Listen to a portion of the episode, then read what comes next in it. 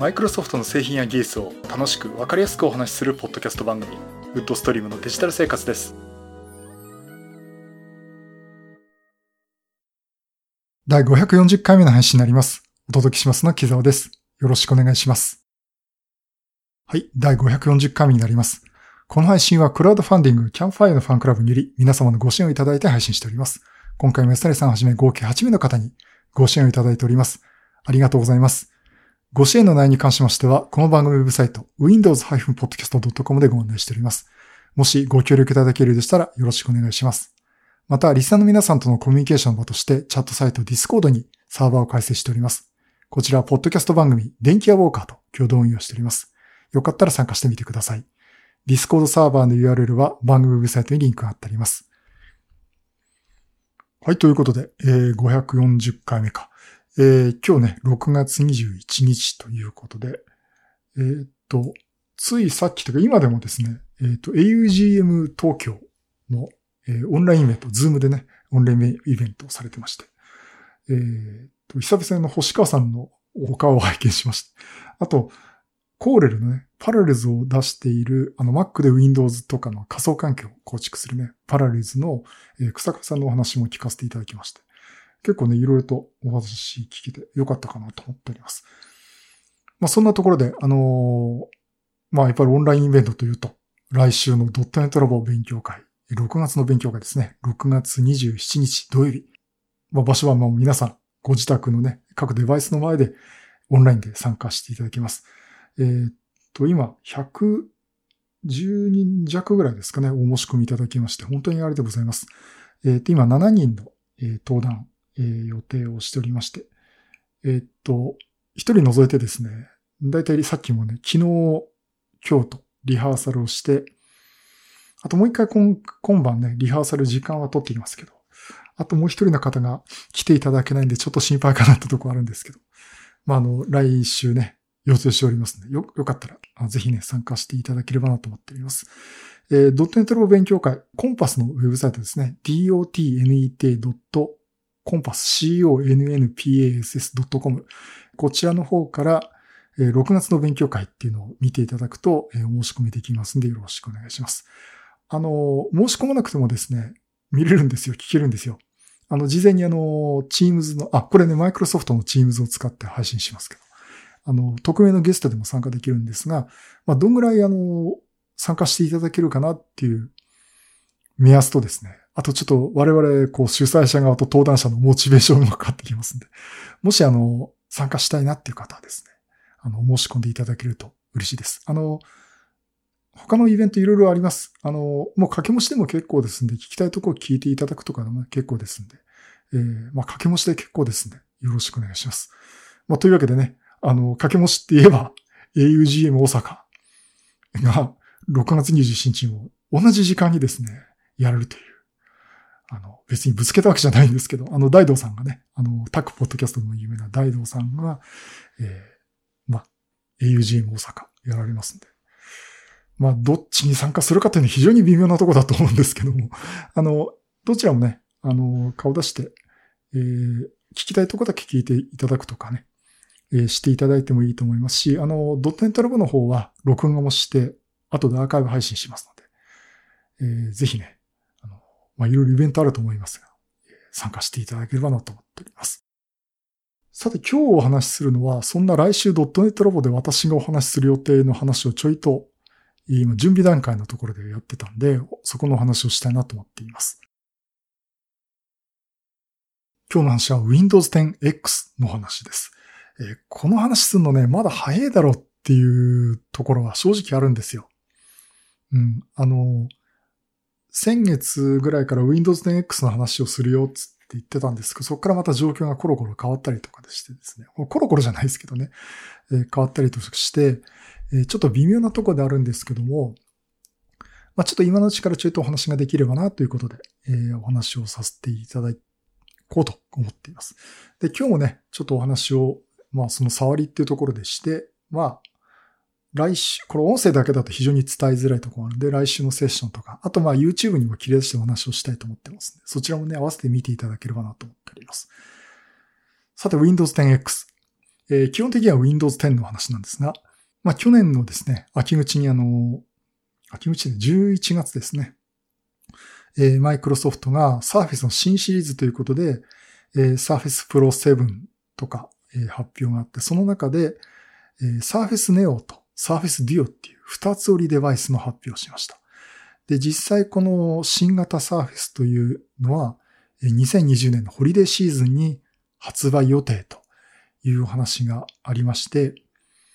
まあ、ここでね、あの、初めてマイクロソフトとしては二つ折りデバイスっていう話を出したんですね。で、それに搭載する OS が Windows 10のバリエーションの一つの中の Windows 10X ということになります。で、ちょっと先にお話ししておきますと、どうも Surface Neo 自体は、まあ、新型コロナウイルスの影響とかもあってですね、あの、の状況を見て、うんと、まだ発売が、その2020年のホリデーシーズンには出さない。もしくは出しても、二つ折りデバイスじゃなくて一画面だけのデバイスになるかもしれませんということがね、えーつい最近話が出ています。まあそういったところで、これからお話しすると来週お話しする内容がちょっと、まだ先の話になるか、ひょっとしたら違う話になっちゃうかもしれないっていうのもあるんですけどね。あのまあこの Surface Neo に代表される二つ折りデバイスの OS として Windows 10X が出る予定です。で、あの、もちろんあの、Windows 二つ折りデバイス自体がですね、Surface Neo だけじゃなくて、Dell とか HP とか Lenovo とか ASUS とかですね、そこからも、えー出る見込みですって話を出ています。まあ、ここら辺もどう出すかってところもタイミングによると思うんですけども、さて、そんな状況で、あの、この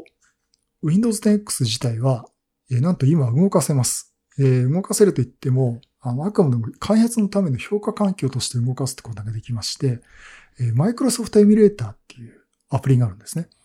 で、まあ基本的にはこれ Hyper-V ベースの仮想環境なんですが、この中で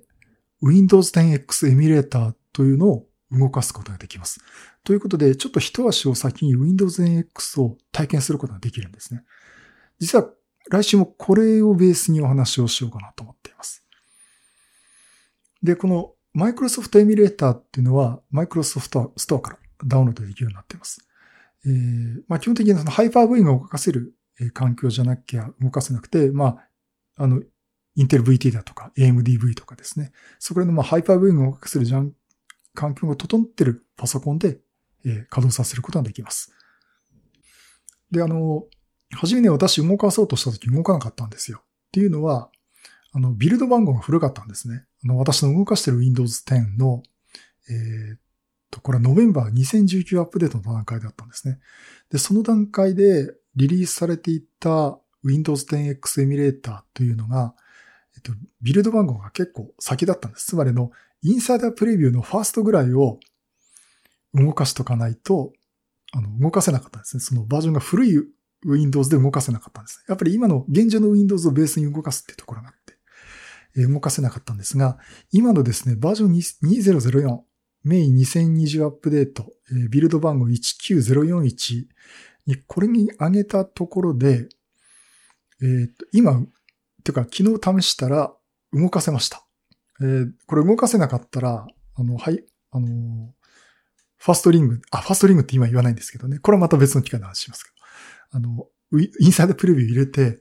えー新しいビルドでドキドキしながら動かそうかなと思ってたんですが、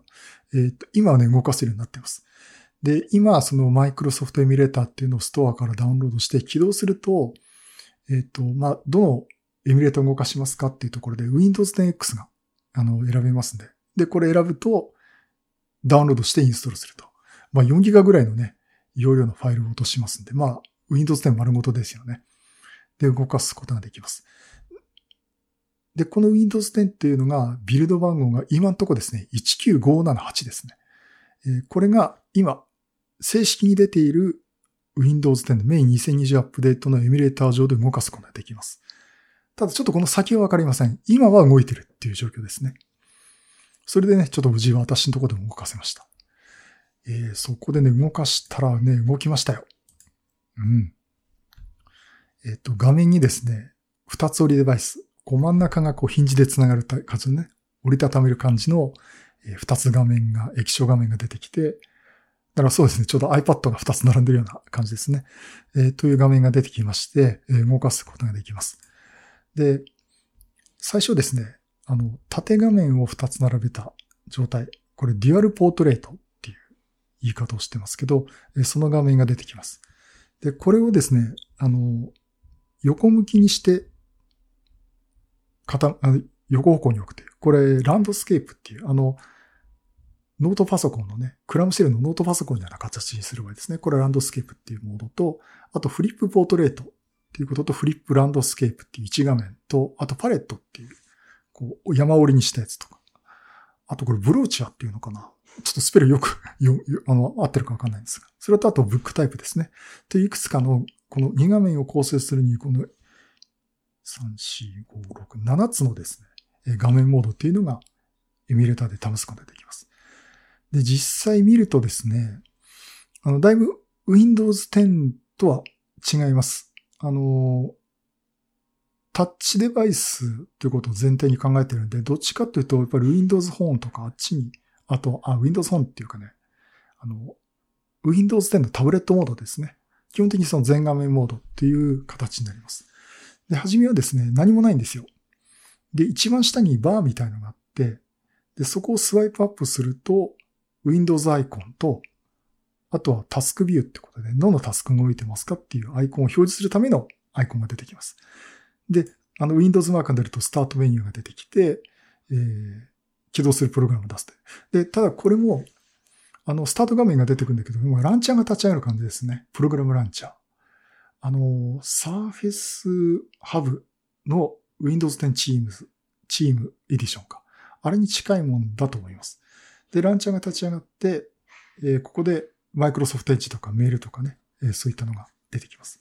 で、これあの、Microsoft Edge を試しに立ち上げると、2画面のあるうちのもう一つ横の画面にですね、エッジが立ち上がります。もちろんあの、動きます。インターネットのウェブサイト見れます。だから私自身のウェブサイトも見れます。ということで表示ができます。で、これをね、あの、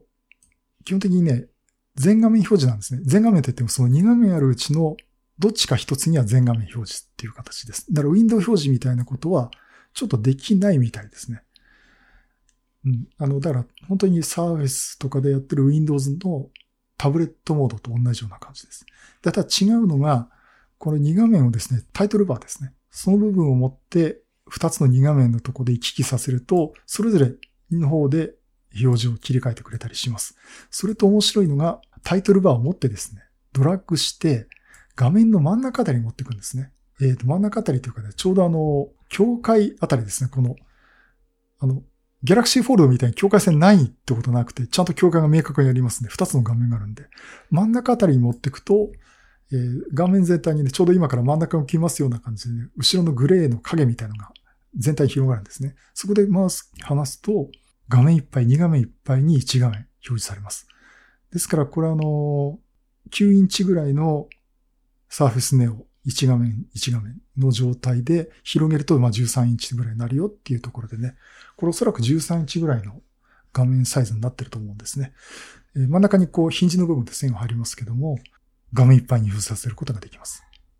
で、これを、もちろんこれ設定でですね、ポートレートモードって横に広げてたのを今度縦に並べる、横画面にしたやつを縦に並べるとランドスケープっていうモードになります。これなかなかあの、お見せしないとわからないと思うんですけど。で、この状態にして、例えばテキスト入力をするような画面に持っていくと、下側にソフトウェアキーボードが出てくるという感じになります。実際 Surface のようだと、これが物理キーボードが付けられたり、で、余った部分に画面表示ができたりすることができます。今ね、解像度見ると、2880×1920 ドットって出てますね。あの、エミュレーターの画面では。で、実際これあの、3D っぽい表示で、あのどんな風に見えるかっていうのが、傾けたりとか、あとこのタブレット、この、まあ、ニュアンス、ニュアンスネオじゃない、あの、サーフェスネオの画面、絵がでこう 3D っぽく出てるんですけど、そこを傾けたりとか、え畳んでみたりとかっていうことを自分でアニメーションで動かすことができます。で、その中でちょうどあの、エミュレーターで動かしてる画面をその中でちょうど動かしてくれるんですね。うん、ただやっぱりちょっと今ね、あの、マイクロソフトエッジとか動かしてるんですけど、ちょっと操作するとなんか怒ってしまったりとかね、えー、そんなこともするんで、まああの、ここら辺はまだプレビュー版なのかなと。まあ開発版なのかなと思っています。まあそんな形でこれ今エミュレーターを動かすと、なんとなくね、あ、マイクロソフトの2画面デバイスってこんな感じでやるんだなっていうところで、実際こう操作すると、実際物持ってるとどんな使い方するのかなっていうところもね、なんとなくこうイメージが、それぞれ皆さん湧くんじゃないかなと思います。私どうかな？うん。2画面ちょっと折りたためて場所を取らない状態で大きい画面を見たいっていう時にはいいかなと思ってますね。これだから実際では出たらこれ欲しくなるだろうなと思いますね。うん。まあ実際今でもね、これを出てどうするんだ、2画面のメリットは何だっていうのことはですね、相変わらず言われてるとこなんですが、まああの、そういったところでこう、こんな感じに動きますよっていうのはね、エミュレーターで見ることができます。であとは、あの、やっぱりこれ専用の API とかがあって、UWP でね、あの、プロ、作られたプログラムじゃないと、この2画面にまたがる表示ができなかったりというのがあるみたいで、あとね、これは高橋忍さんのの記事にも書かれてたんですが、ちょっと私今、うまく、うまくいってないんですが、普通の32ビットアプリ、例えば Chrome とかを、だったら、ダウンロードして、スマホインストールして動かすことができると言われてますんで。まあそこら辺はね、Windows 10X としてはどのぐらいまでサポートするのかなっていうところもあるんで、まあこれから見ていきたいと思ってますし、ちょっとこの後のね、私も試して、引き続き試してみたいなと思っています。はい。ということで、とりあえずやっと動かせるようになったので、まあ Windows 10X エミュレーターについてお話をさせてもらいました。まあこれもうちょっと使い込んで、いろいろこういうことがありますよってとこね、お話ししたいなと思っております。っていうのはね、来週の、あの、ドットネットの勉強会で、まあ、30分ほどね、時間いただいてお話しするかなと思っております。はい、以上、Windows 10X エミュレーターのお話をさせていただきました。はい、第540回は Windows 10X をエミュレーターで動かすという話をさせていただきました。まあ、あの、マイクロソフトの新しいデバイス、これがどうなるのかと。ね、2画面2画面って言いながら、2画面とりあえず1画面で行くよってこともね、パナイさんが言い始めてるんで、まあ、これがどういう風になるかというのと、あと、Android 版のね、Surface Duo っていうのもどんなになるかっていうのは、これはこれでまた楽しみだなと思っています。さあ、この2画面 Surface。Surface だけじゃないですね。2画面の Windows デバイス。えー、どんなことになるかっていうのをね、ひょっとしたらこれで話が止まっちゃうかもしれませんけども、まあ今後の動き、おそらくまあ9月とかぐらいの発表会でもね、なんか見えてくるかなと思いますんで、まあそこね、またレポートしたいなと思っております。はい、ということで、えー、来週ね、ドットネット部勉強会よろしくお願いします。あの、ぜひね、あの、参加していただければなと思っております。あと、その次もですね、7月は、7月25日、えー、予定をしております。え、こちらもほぼ登壇者決まりました。えっ、と、そこはね、また来週、勉強会の後にですね、発表、お知らせしたいなと思っておりますので、よろしくお願いします。はい、そういうことで、またいろいろネタ集めてお話したいと思います。またよろしくお願いします。